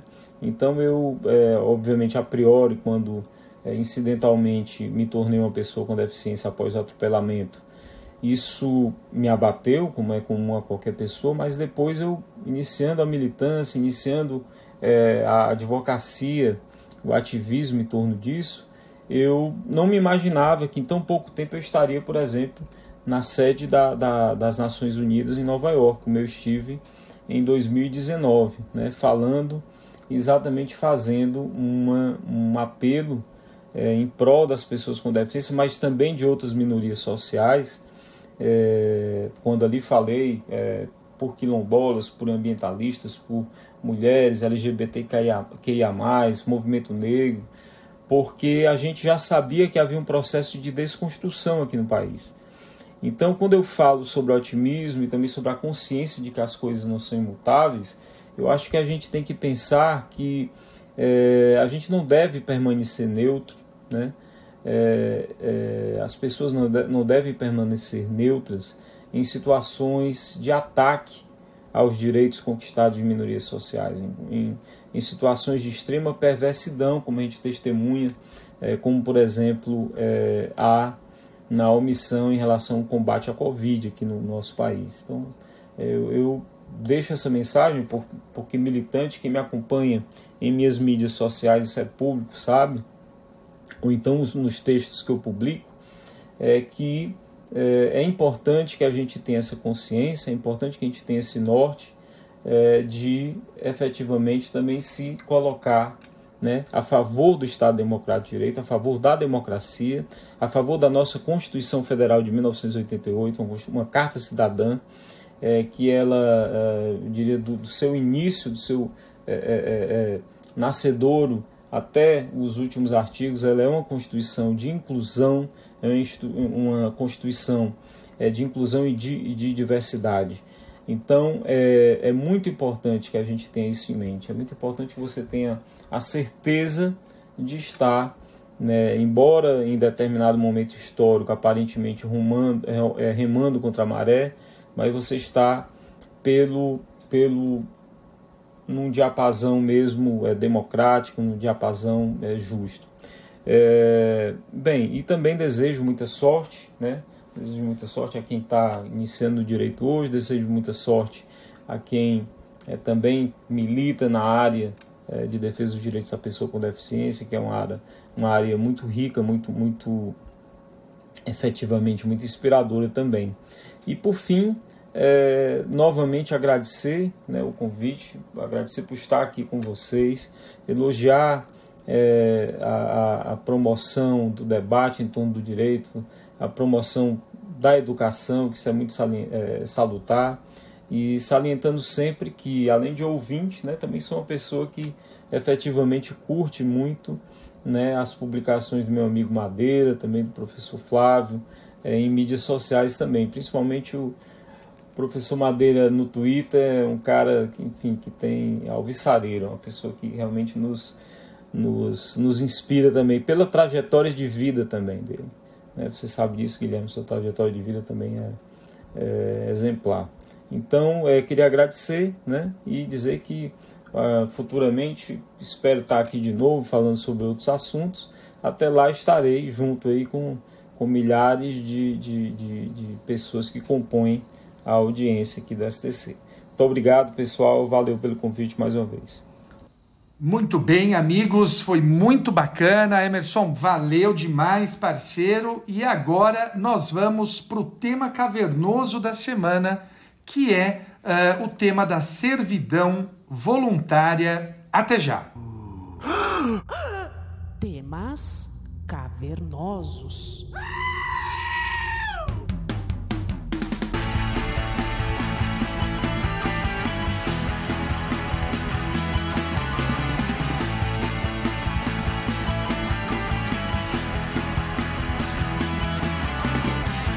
Bem, meus amigos, nesse episódio, o Madeira vai fazer aqui uma resenha em áudio de um livro que você leu, não é isso, Madeira? É isso aí, Flavião. Eu vou falar sobre o livro uh, Servidão Voluntária do Etienne de la Boétie. Bora lá? Então vamos lá, Madeira, é com você. Bem, meus amigos, nós vamos falar agora sobre a servidão voluntária. A Servidão Voluntária é uma obra que foi produzida por Etienne de la Boétie e ela foi publicada no ano de sua morte, em 1563, quando ele tinha 32 anos. Inclusive, foi publicada pelo seu amigo Michel de Montaigne, com quem ele tinha deixado como herança os seus próprios escritos. Eu acredito que é uma obra que dialogue muito conosco, muito com a nossa situação atual e por isso resolvi falar sobre ela. Nós vamos fazer daquela forma que eu sempre faço. Eu vou uh, ler para vocês o pensamento do autor e quando for o meu pensamento, aí eu deixo claro que estou falando sobre mim. A partir de agora, discurso sobre a servidão voluntária de Etienne de la Boétie. A obra se inicia com uma citação de Ulisses, que diz o seguinte: Em ter vários senhores, não vejo bem algum. Que um só governe, que o rei seja apenas um. Etienne diz que se Ulisses tivesse dito somente em ter vários senhores não vejo bem algum, a frase estaria perfeita. No entanto, ele acrescentou exatamente o contrário que um só governe, que o rei seja apenas um. Talvez o risco estivesse na tensão ou na intenção de apaziguar a revolta do exército. No entanto, o fato é que a causa da extrema causa de extrema infelicidade estar sujeito a um senhor a respeito do qual jamais podemos assegurar que seja bom, pois sempre estará em seu poder ser mal quando quiser. O autor busca entender como é possível que tantas pessoas e tantas aldeias, tantas cidades e tantas nações suportem por vezes um único tirano que tem o poder que elas mesmas lhe dão, o poder de prejudicar, mas é o poder que elas mesmas aceitam. Então, este é, queridos, o mote da obra: tentar entender por que há, como se chama, esta servidão voluntária.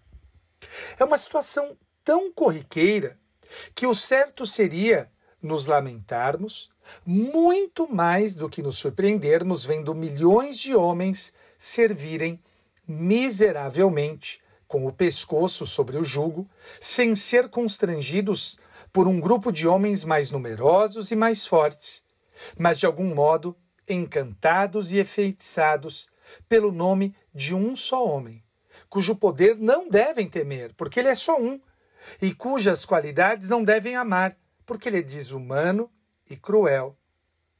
A fraqueza humana é tal que frequentemente precisamos obedecer à força.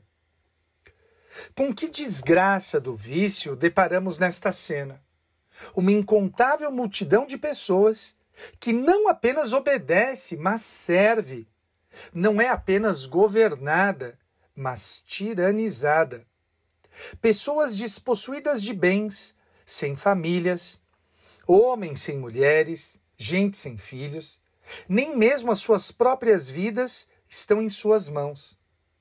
E elas sofrem saques, ofensas de todo tipo, crueldades, não de um exército ou de uma horda de bárbaros, contra os quais seria possível derramar seu sangue e sacrificar a sua vida, mas sim de apenas um homem.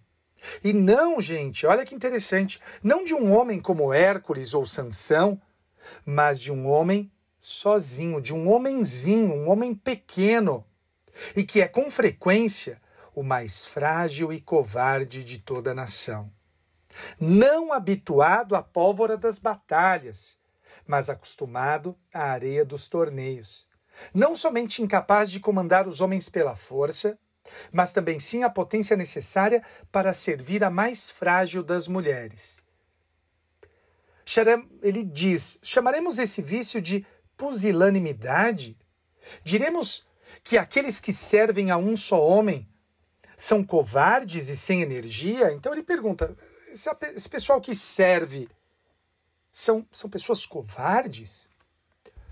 E ele responde: olha, no caso de 100, de mil pessoas dominadas por um só homem, parece apropriado afirmar que não querem reagir, que de fato não ousam atacá-lo. Mais do que covardia, não seria isso apatia ou indiferença? Em todos os vícios, existe inevitavelmente um limite, para além do qual ele próprio deixa de existir. Dois ou até mesmo dez homens podem ter medo de um, mas mil, um milhão, já não podemos dizer que se tratam de covardes, pois a covardia não chega tão longe. Do mesmo modo que a valentia não se estende a todas as ações de um único homem que progressivamente escala paredes de uma fortaleza, ataca um exército e conquista um reino. Que vício monstruoso será esse que não merece ser denominado covardia? Então ele diz: não, covardia não é. Diz ele: se dois exércitos estiverem lutando, um pela sua liberdade e outro pela dominação do outro exército, qual deles lutará com maior vigor? Quando se pensa na batalha de Termópilas, quem lutava com maior vontade? Os gregos ou os persas? E responde: parece que lutava com maior bravura aqueles que lutavam pela liberdade contra a dominação. Quando um povo não aceita a servidão, não é preciso tirar nada do tirano, mas apenas não lhe dar mais nada. Não é preciso que o país se esforce por fazer alguma coisa para si mesmo. Ba- Basta que nada faça em contraste. Olha que interessante. E diz: a conclusão é que são os próprios habitantes de uma nação que se deixam dominar, ou melhor, que se fazem dominar, pois se parassem de se submeter, estariam livres da opressão. É o povo que se escraviza que corta sua própria garganta. É ele que, podendo escolher entre ser escravo e ser livre, abre mão de sua liberdade e toma para si o jugo.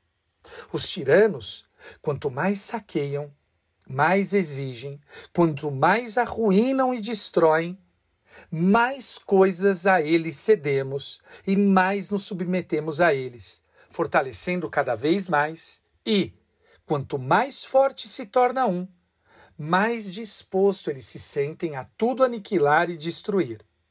Notem que, embora Etienne fale sobre ah, o imperador, nós podemos pensar também nas nossas vidas pessoais, pelo menos é a leitura que eu faço. A quais servidões voluntárias nós nos submetemos? Ao dinheiro, aos relacionamentos pessoais, à profissão. E ele diz: para conquistar o bem que se deseja, os audaciosos não têm nenhum perigo, e os prudentes não recusam enfrentar o sofrimento. Os medrosos e aturdidos nem sabem suportar o mal, nem superar o bem, o qual se limitam a desejar vagamente. Embora a força de lutar pelo bem dele seja roubada pela covardia, desejá-lo é algo que continua fazendo parte de sua natureza.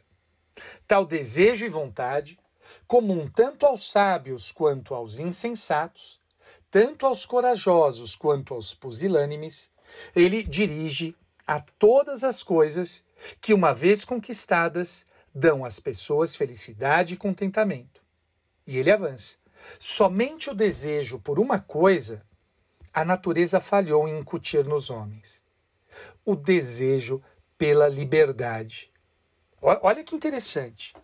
Ele diz que o desejo pela liberdade não foi incutido pela natureza nos homens. E por quê? Porque um bem tão grande e deleitável, que uma vez perdido acarreta todos os males, por quê? Por quê que isso não foi incutido em nós? E ele diz: só há uma razão para que a liberdade seja o único bem que os homens não desejam. É que basta desejá-la para possuí-la. E os homens acabam recusando esse belo privilégio justamente por ser demasiado fácil conquistá-lo. Olha que coisa interessante. Nós rejeitamos esse desejo porque é muito fácil. Esse homem que domina tantos, o imperador, ele não tem dois olhos, ele não tem duas mãos, ele só tem um corpo. Ele não possui nada além do que possui o menor dos habitantes de nossas inúmeras cidades. Onde que ele teria adquirido tantos olhos para espiar, se não são os olhos do mesmo povo que ele vigia? Como ele possuiria tantas mãos para ferir, se não a tomasse do mesmo povo que ele golpeia? Os povos submissos semeiam frutos para que os tiranos destruam. Mobiliam e abastecem suas casas para que ele as saqueie. Alimentam suas filhas para que ele possa saciar sua luxúria. Alimentam seus filhos para que ele faça o que melhor sabe fazer: conduzir as guerras, a carnificina, transformando os servidores de sua cobiça em executores de suas vinganças. Ele avança. Procuremos compreender o motivo pelo qual enraizou-se tão profundamente em numerosas nações a obstinada vontade de servir ao tirano, ao ponto de parecer que o próprio amor pela liberdade deixou de ser algo natural. Se vivêssemos de acordo com os direitos que a natureza nos deu e segundo os ensinamentos que ela nos oferece, seríamos naturalmente obedientes aos nossos pais, guiados pela razão, e não seríamos escravos de ninguém. A liberdade é algo natural. Basta constatar que todo escravo é mantido assim, de modo injusto, e que não é no mundo nada mais contrário à natureza do que a injustiça. A liberdade é natural e nós, e não só nós nascemos livres, mas também com o desejo de defendê-la. Se nós estivermos tão desnorteados que não saibamos mais reconhecer nem os nossos bens e direitos naturais, nem os nossos desejos mais básicos, teremos que dar aos animais a devida honra de subirem ao púlpito para que nos ensinem sobre a sua natureza e condição. Se o homem não fosse demasiado surdo, ouviria que os animais gritam: Viva a liberdade! Muitos animais morrem logo depois de serem capturados.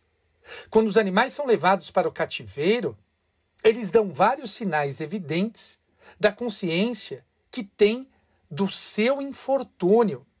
E é impressionante ver como esses animais definham pouco a pouco. Enquanto eles ainda vivem, eles jamais se conformam com a servidão, mas diariamente lamentam a liberdade perdida. E ele diz que existem três tipos de tiranos: os reis, que são por escolha do povo, os que conquistam o poder pela força das armas e os que recebem por sucessão hereditária. Aqueles que o adquirem por direito de guerra agem de acordo com o que são e tratam o país com violência, tal como uma terra conquistada, pois foi isso que aconteceu. Aqueles que já nascem reis, eles não são, em geral, muito melhores. Por terem nascido e se alimentado no seio da tirania, eles sugam com leite a natureza própria do tirano, considerando os povos que eles são submissos como servos hereditários. E aí nós dependemos do seu temperamento, que pode ser mais avarento ou mais pródigo, pois ele dispõe do reino como herança que recebe. E quanto àquele a quem o povo conferiu a condição de tirano, deveria ser mais suportável do que os dois anteriores, e seria se ele, desde o momento em que se vir conduzido pelos outros a um lugar tão elevado, não ficasse deslumbrado por essa coisa indefinida que as pessoas chamam de superioridade. Olha que interessante. Sem contar que ele ainda dará de presente este reino aos seus descendentes. Se viessem a nascer pessoas totalmente diferentes das que existem hoje, nem habituadas à sujeição, nem atraídas pela liberdade, pessoas que soubessem, ou melhor, que sequer soubessem ao certo o significado das palavras liberdade e sujeição, e se fossem apresentadas a elas duas alternativas de viverem na, sorvida, na servidão ou serem livres, qual das duas possibilidades elas escolheriam? Sem a menor dúvida, elas escolheriam obedecer tão somente à razão em lugar de servir a um homem. Todos os homens que se deixam sujeitar o fazem ou por coerção ou por engano.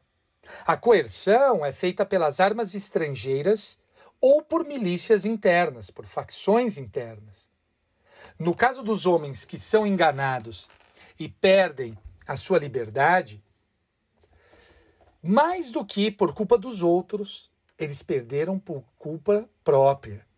É inacreditável como o povo, assim que se vê subjugado por um, por um poderoso, caia tão rapidamente, em tão profundo esquecimento da liberdade, e não possa mais despertar e recuperá-la, passando a servir e obedecer com imenso desembaraço, e com tanta boa vontade que diríamos a observá-lo. Ele não perdeu sua liberdade, mas ele conquistou sua servidão. É muito importante isso, essa, esse alerta que ele nos faz. O povo, ele rapidamente, rapidamente esquece da sua liberdade. E nós somos então ensinados a sorver a secreção venenosa da servidão sem perceber o seu gosto amargo. O hábito tem sobre nós poder maior do que a natureza. O que é natural? É natural isso. Por melhor que seja, se perderá se não for conservado. Ao passo que as coisas com que nos alimentamos sempre moldam o nosso comportamento de uma determinada forma, apesar da natureza. E aí, essa passagem merece um exemplo que ele dá a partir de Xerxes. Ele diz que quando Xerxes, o imperador persa, estava para se lançar sobre a Grécia, ele mandava mensageiros, dando a oportunidade de os reinados se entregarem ao seu domínio. Para tanto, bastava que o senhor daquele reino entregasse um punhado de terra e um punhado de água. Só que ele não enviou mensageiros para Atena e para Esparta, porque os mensageiros que ele enviava para lá eram jogados numa vala para que Xerxes soubesse: nós não abaixaremos a cabeça para você. Só que com isso, eles ofenderam o deus Tautíbio. Tautíbio era o deus protetor dos mensageiros. E para aplacar a fúria, os espartanos, dois espartanos, se ofereceram a ir até Xerxes para serem sacrificados. Specto e Bulis. No caminho, eles param na propriedade de um rei que servia ao rei persa. Era o rei Idarnes. E esse rei perguntou: Mas por que, que vocês não aceitam o bom tratamento que o imperador persa nos dá? E olha o que Specto responde. Specto e Bulis respondem: Se é verdade que já provaste do bem que nos promete, nada sabe. Nada sabe, contudo, do bem que nós saboreamos. Desfrutar do você, você desfruta do favor do rei, mas não conhece o sabor da liberdade. Não sabe o quanto ela é doce, não sabe nada deste bem. Se alguma vez dela tivesse provado, tu mesmo nos aconselharia a defendê-la, não com a lance e com escudo, mas com unhas e dentes. Quem diz que se deve abrir mão da liberdade é porque dela nunca provou. E diz que nós temos que admitir que para o ser humano, todas as coisas das quais se nutre e com as quais se habituam acabam por parecer naturais. Mas existem coisas que são verdadeiramente inatas, proveniente da nossa natureza simples e inalter- inalterada. A servidão voluntária é fruto de um hábito adquirido. Tal como ocorre com os mais belos cavalos, eu peço que vocês prestem atenção aqui. Isso vale para a servidão voluntária, para qualquer senhor. Insisto, ele está falando do tirano, mas a meu ver é mais amplo. Concluímos que a servidão voluntária é, antes de mais nada, fruto de um hábito adquirido, tal como ocorre com os mais belos cavalos, que inicialmente reagem, mordem o freio, mas depois até se esquecem dele, que ontem se revoltaram contra a sela dando coice no ar, mas agora passam a exibir todos os enfeites e adereços que dispõem em cima, orgulhosos com a armadura que os protegerá nos combates. Agora, o fato é que a passagem dos anos não dá a ninguém o direito de fazer o mal, muito pelo contrário, apenas torna a injúria mais grave. E sempre encontraremos alguns que, conscientes de sua dignidade, sentem o peso do jugo e, sacudindo, tentam se livrar dele. Estes jamais se deixam domesticar como Ulisses da Odisseia, que tanto por mar quanto por terra procuram sem descanso rever a fumaça da chaminé de seu lar.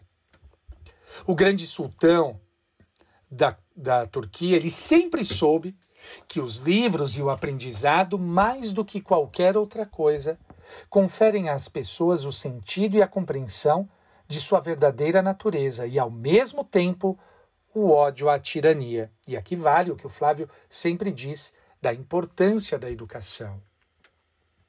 Entre as pessoas livres, existe uma espécie de competição para que ver quem luta melhor, cada um por si buscando sempre o bem de todos, pois sabem que todos eles vão se beneficiar da vitória ou sofrer nos mares da derrota. Já as pessoas escravizadas, além de destituídas dessa coragem guerreira, carecem de vivacidade em tudo e têm um coração mesquinho e impotente, incapaz de abraçar grandes ideias.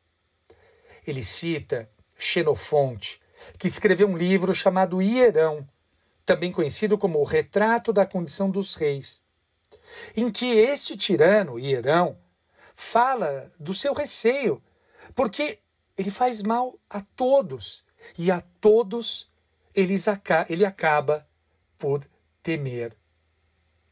É muito importante que se entenda isso.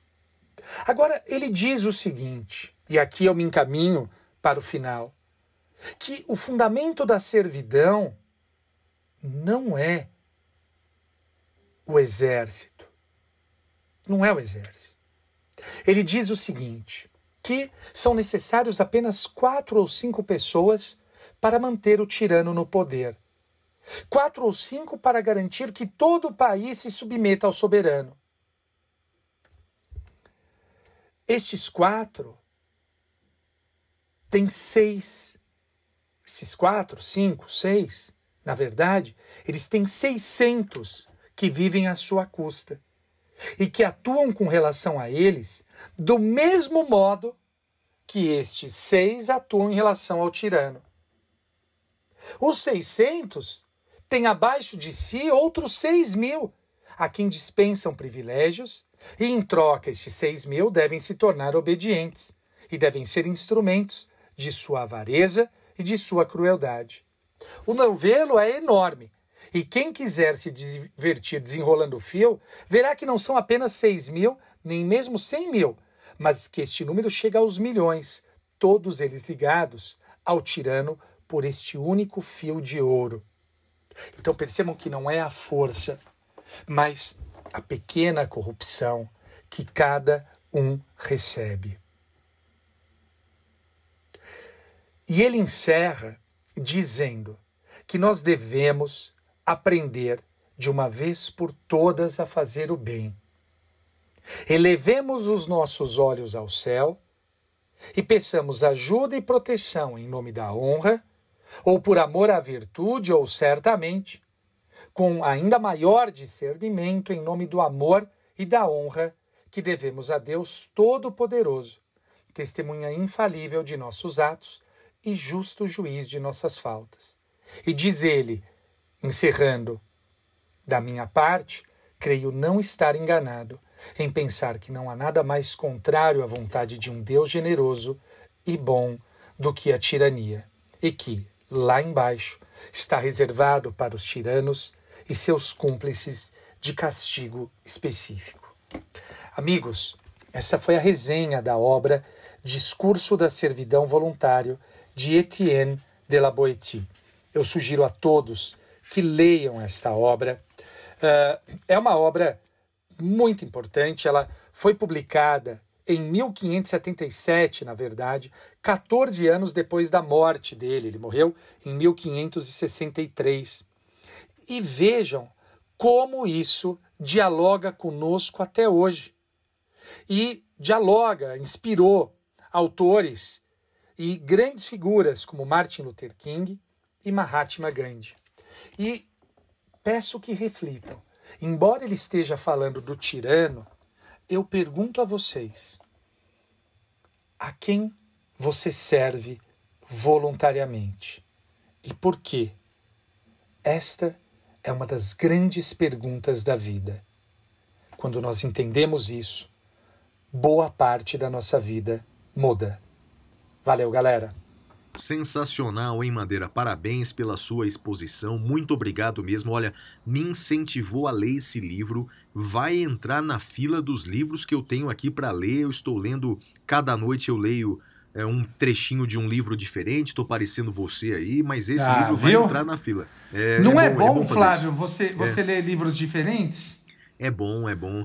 Não quero fazer propaganda é, da Amazon, não, já, já que você não gosta do Jeff Bezos, mas o Kindle ajuda muito nisso, né? Porque você vai, Ajuda, com o dedo ajuda. você vai mudando a leitura, é bom demais, não é? E olha, Bem, Flávio, ah. deixa eu só falar uma coisa que eu acho que é, que é importante, só para fechar. eh, essa parte final que eu falei, eu queria destacar. A quem você serve voluntariamente? Né? Eu, eu acho que eh, o discurso sobre a, a servidão voluntária, embora ele fale do tirano, ele também diz sobre a quem nós servimos de maneira voluntária. Eu, eu me lembro de um trecho de uma música do Oasis, né? Uh, Please don't put your life in the hands of a rock and roll band, né? Não, não coloque as suas mãos, uh, a, a sua vida nas mãos de uma banda de rock and roll. E acho que isso dialoga diretamente com Etienne de la Boétie. Então, uh, aqueles, para quem que você está sendo? Quem é o seu tirano? É o dinheiro? É, é o prazer, é a ira, é a gula. Eu acho que vale a pena eh, a gente refletir sobre quem é o nosso tirano, Flávio. Muito obrigado, Mahatma. É, e- e a- Não concordo com você. E vamos agora para o próximo bloco em que damos as nossas dicas culturais. Vamos para o Pintura Rupestre.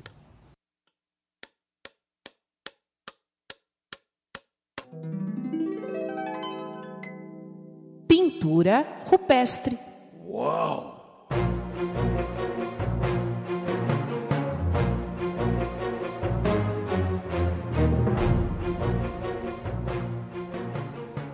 Madeira, a minha dica cultural é um filme que está disponível na Netflix.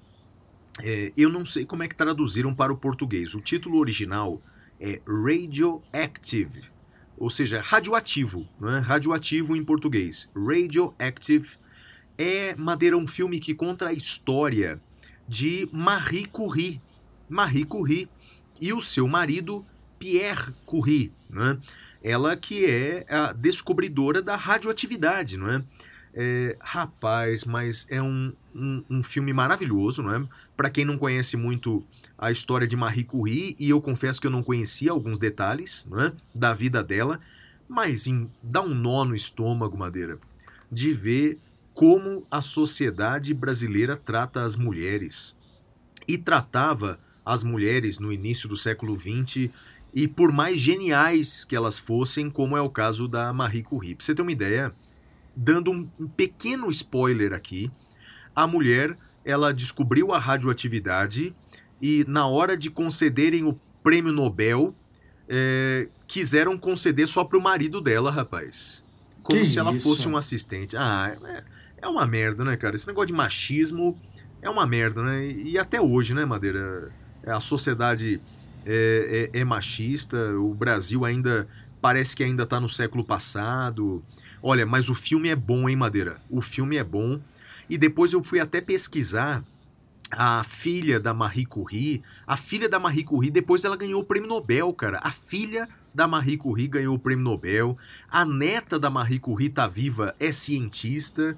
Olha, cara, Uau! que, que legal a história da Marie Curie. Ela que é polonesa, mas viveu na França. É, recomendo muito o filme Madeira Radioactive. A história Muito de Marie bom. Curie. Muito legal. Muito bom. E Flávio- o seu, sua dica aí? eu terminei de ler um livro essa semana, né? Naquela linha que o pessoal já sabe que eu leio vários livros ao mesmo tempo. eh, se chama Além das Fronteiras do Mapa, de Michael Rank. Além das Fronteiras do Mapa. É um livro, Flávio, que conta a história de vários exploradores. Vários exploradores. Eh, eh, com, a história deles é contada e é muito interessante porque mostra como foi sendo construído o mapa do mundo, né? Porque era por conta da atividade desses exploradores. Então tem exploradores, muitos dos quais eu não conhecia, ah, ah, gente da China, ah, gente da África, assim, muito, muito, muito bacana. E tem um, Flávio, que eu, que eu sempre, é, é o que eu mais ah, me impressiono, que é o Shackleton. Shackleton era um explorador inglês e ele se propôs a, a ir até o Polo Sul, uh, fazer uma expedição até o Polo Sul. Era o último grande uh, uh, limite a que o homem ainda não tinha chegado na Terra. E, Flávio, ele tentou duas vezes e ele falhou fragorosamente, assim, não, não conseguiu. E aí você se pergunta, né, mas o que, esse cara está fazendo nesse livro? O fato é que, apesar de não ter conseguido, ele salvou a tripulação. Então, o Shackleton é um exemplo de liderança e de lealdade, porque ele consegue, à custa de muito sacrifício, salvar toda a tripulação dele nos dois acidentes. Eu, eu jamais pegaria um barco que ele fosse capitão, Flávio, mas se ele fosse capitão, eu saberia que pelo menos morrer eu não morreria.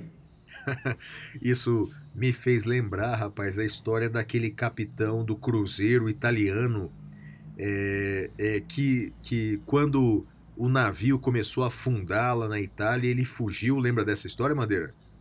Ah, vada, a vada bordo, Katsu. Não era- na não- bordo Katsu, exatamente. Eu esqueci o nome dele, cara.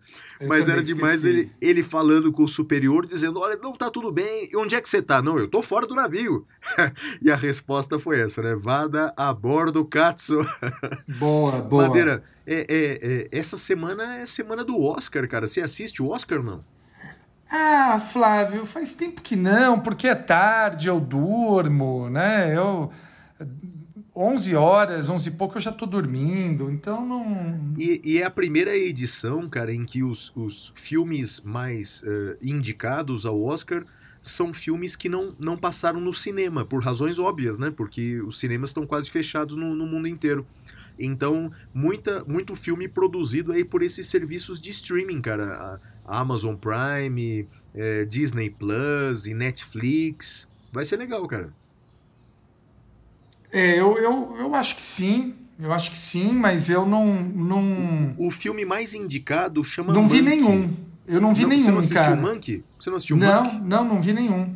É, eu não gostei, cara. Pra você ver que eu realmente não tô antenado com a academia, não. O Monkey, pra quem quiser aí assistir, tá na Netflix. Conta a história do roteirista que fez o roteiro do Cidadão Kane, do Orson Olha. Welles. Ah, você não sabia dessa, não? Não. É um filme. É, não. O, fi- o ator eu acho o máximo. É aquele que faz o tio do Harry Potter, cara. Caramba, como é que chama aquele ator lá? Gary Oldman. Gary Ator- Oldman. Atorzaço, né? Atorzaço. Super, né? super. Demais, demais. Cara, ele, o Gary Oldman é tão bom ator que ele faz o Sirius Black no Harry Potter, né? Demais. É, mas também ele fez o, o Churchill, Winston Churchill, cara. Ele, como também. Churchill, ele dá um, um espetáculo, né? Não, é e, bom, e- né? e eu não sei se você lembra, a primeira vez que eu tive contato com o Gary Oldman foi no Drácula do Bram Stoker. Ah, é verdade. Ele fez, é, fez aquele papel mesmo, né? Demais. Não, o Gary Oldman é muito bom. E, e, Flávio, só uma coisa, desculpa que, que me lembrou. Gary Oldman disparou dois gatilhos aqui. Primeiro, a morte do Sirius Black, né? Que, que, que, que, que- que horror.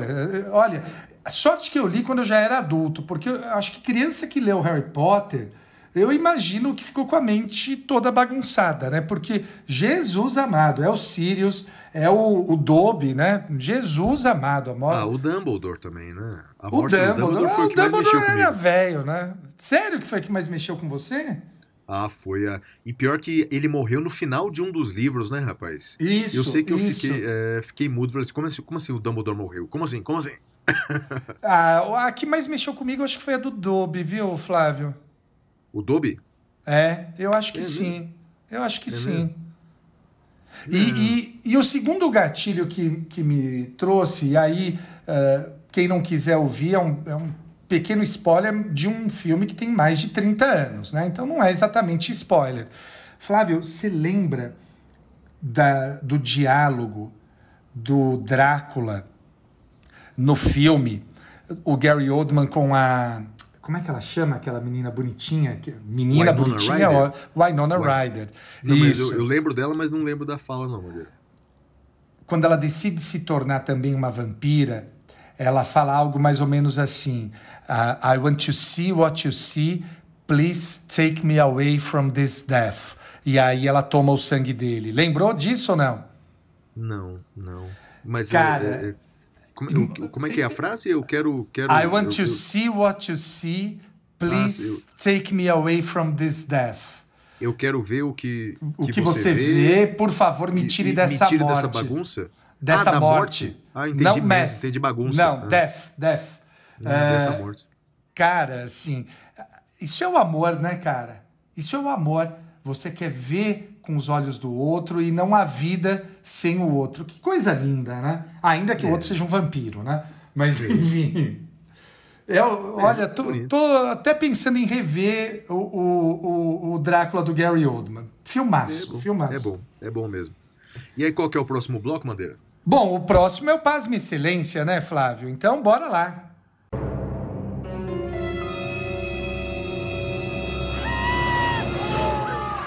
Pasme, Excelência.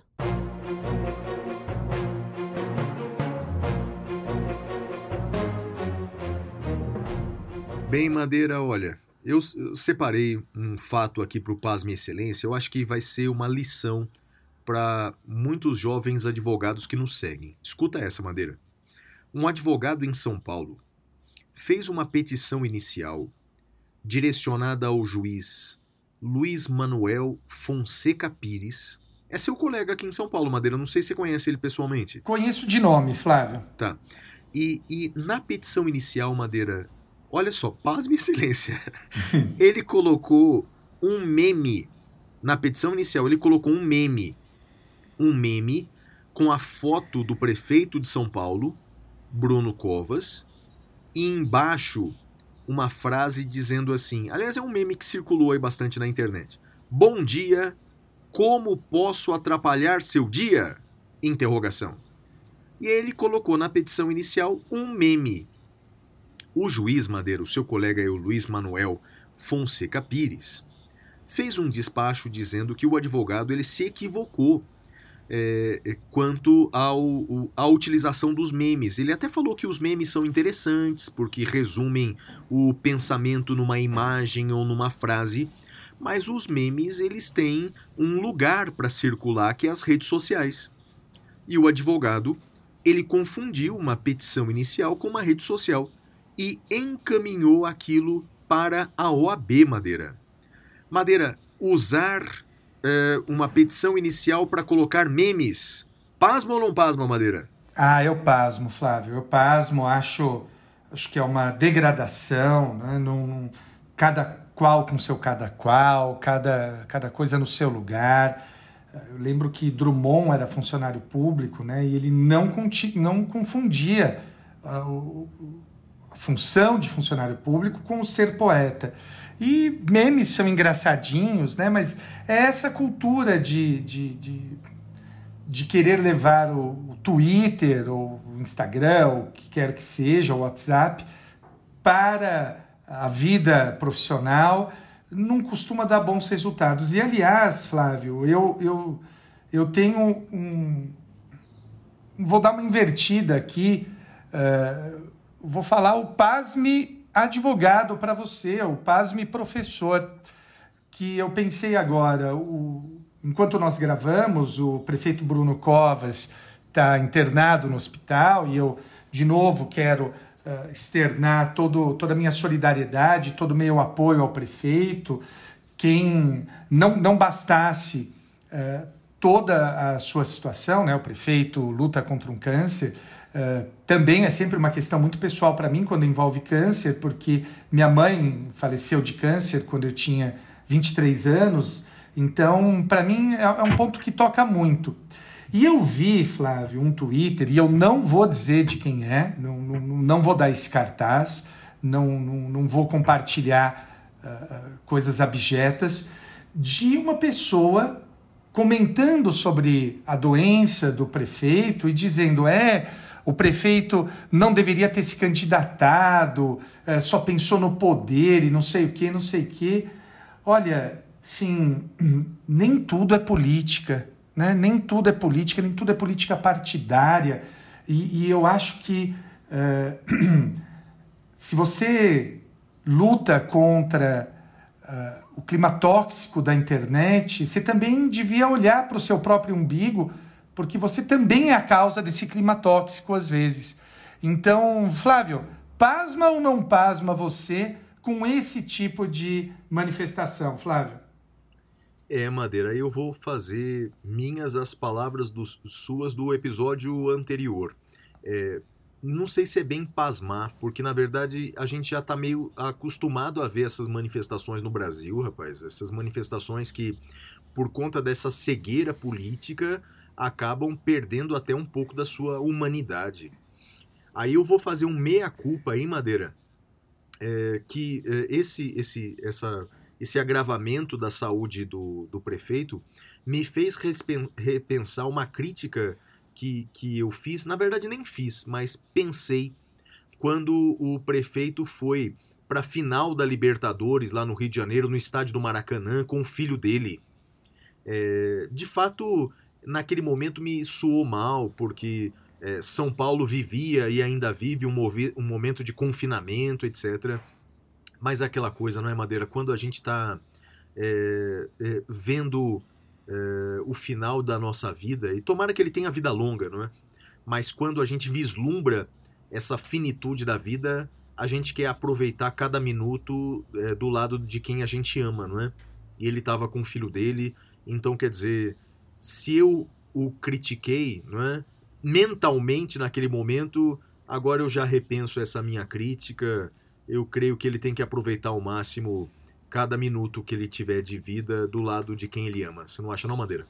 Flávio, eu tô pensando agora, me lembrou um filme, acho que é do Michael Keaton, que ele, eh, a esposa tá grávida e ele descobre que vai ter can que tem um câncer e ele começa a gravar filmes, pra, eh, gravar vídeo para deixar para o filho. Você lembra disso, Flávio? Não, não. Aliás, esse é um tipo de filme que eu nem vou ver, Madeira, porque filme triste, Deus me livre. Triste já basta essa vida que a gente tá vivendo. Não, eu vi, eu vi esse filme quando eu ainda assistia filme triste. Eu não, não assisto Uma mais. história triste. Tem, tem um outro que o cara morre e escreve uma carta por dia pra mulher dele. Jesus amado. Não, não, não. Não, não vou assistir essas coisas, não. Minha Vida, tá aqui, é de 1993. Chama Minha Vida, do diretor Bob Jones. Flávio do céu, E olha, com Michael Keaton? Michael Keaton, que nem acho acho que que, é um filme bom ator, viu? Também não gosto, não. Também não gosto, não. Acho- que um filme mais triste com Michael Keaton, triste de você chorar, é o Batman. Não é? Ah, Porque, rapaz, nossa que senhora. Batman horrível, não? Horroroso, horroroso, horroroso. Vontade Só de, perde- de- É, só perde pra aquele Batman lá. É, já saiu o Batman Vampiro, aquele rapaz, aquele ator lá, ou não? Flávio, eu vou falar uma coisa aqui. Ah, vai ser bom. Como é que chama, como é que chama aquele ator, cara? Ah, é o que faz o vampiro, né? É, É, o, isso, é o o moço que vampiro foi que traído no pela escuro. namorada, né? É o, o vampiro que brilha no escuro, né? Isso, isso. Mas, ó, escreve o que eu tô falando. Vai ser bom esse filme. É, eu acho que, que o Batman do Christopher Nolan, aqueles três lá, Ah, são não, muito é imbatível. não é não? É imbatível, é imbatível. E, e me Imbatível. diz uma coisa, Madeira, até hoje você não assistiu o Coringa ainda? Não, não assisti não, viu, Flávio? Não? Madeira, Não. mas é um filmaço, cara. Ah, não, Por que não, você não quis não. assistir? Não, não, não, não, me tocou, não. Não, não, não deu vontade, não. será que você não é uma viúva do Heath Ledger lá? É, que, que, que realmente ser, ele como pode Coringa é ser. maravilhoso? Pode ser, mas não, não, não, não, não me chamou aí a atenção, não. Não, não, não. Não, eu achei a atuação do, do, do ator, é o Joaquim Phoenix, né? Cara, o cara ganhou o Oscar de melhor ator e merecido, viu, rapaz? Que atorzaço virou esse cara. E ele. É, é, é no- eu recomendo, viu, Madeira? Assista, assista aí o Coringa, cara, é bem legal. Ah, Flávio, eu- um dia eu assisto. Um dia eu assisto. É, faça isso, faça isso. E qual que é o próximo bloco, Madeira? Bom, o próximo bloco é o bloco do Capitão Ca- o prêmio Capitão Caverna, em que nós fazemos destaques positivos e negativos. Até já. É a hora do prêmio Capitão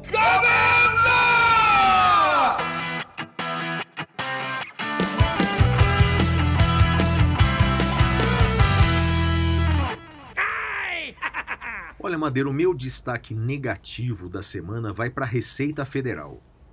E, e, e- e olha que a Receita Federal já foi, é, em episódio anterior, já foi me- meu destaque positivo, na medida em que criaram um sistema para a pessoa é, devolver aquele auxílio emergencial que recebeu indevidamente, aqueles aproveitadores da necessidade alheia.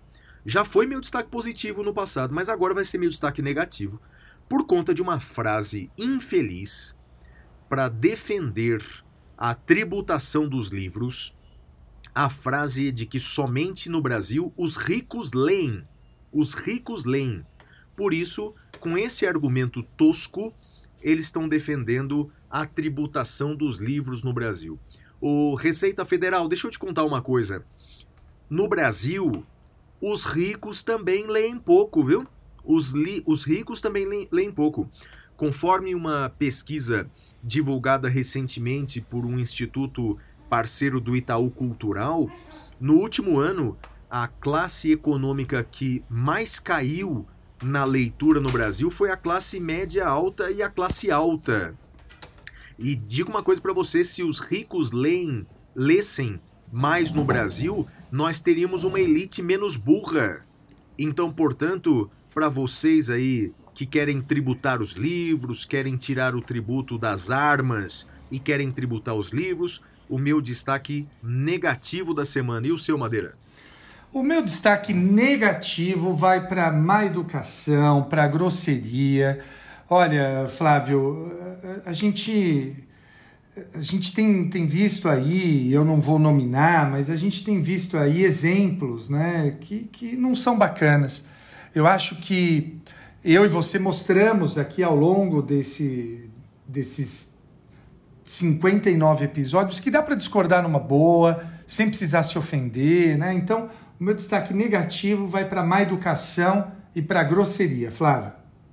É, concordo contigo, Madeira. O meu destaque positivo da semana vai para os leitores do Brasil. Porque, embora os livros se- sejam caros, de fato, no Brasil, muitos deles são realmente caros no Brasil. E deixa eu contar uma coisa como autor, né? Os livros são caros porque o brasileiro lê pouco. Porque se o brasileiro lesse mais, as tiragens seriam maiores e os preços seriam menores. É, é- é natural.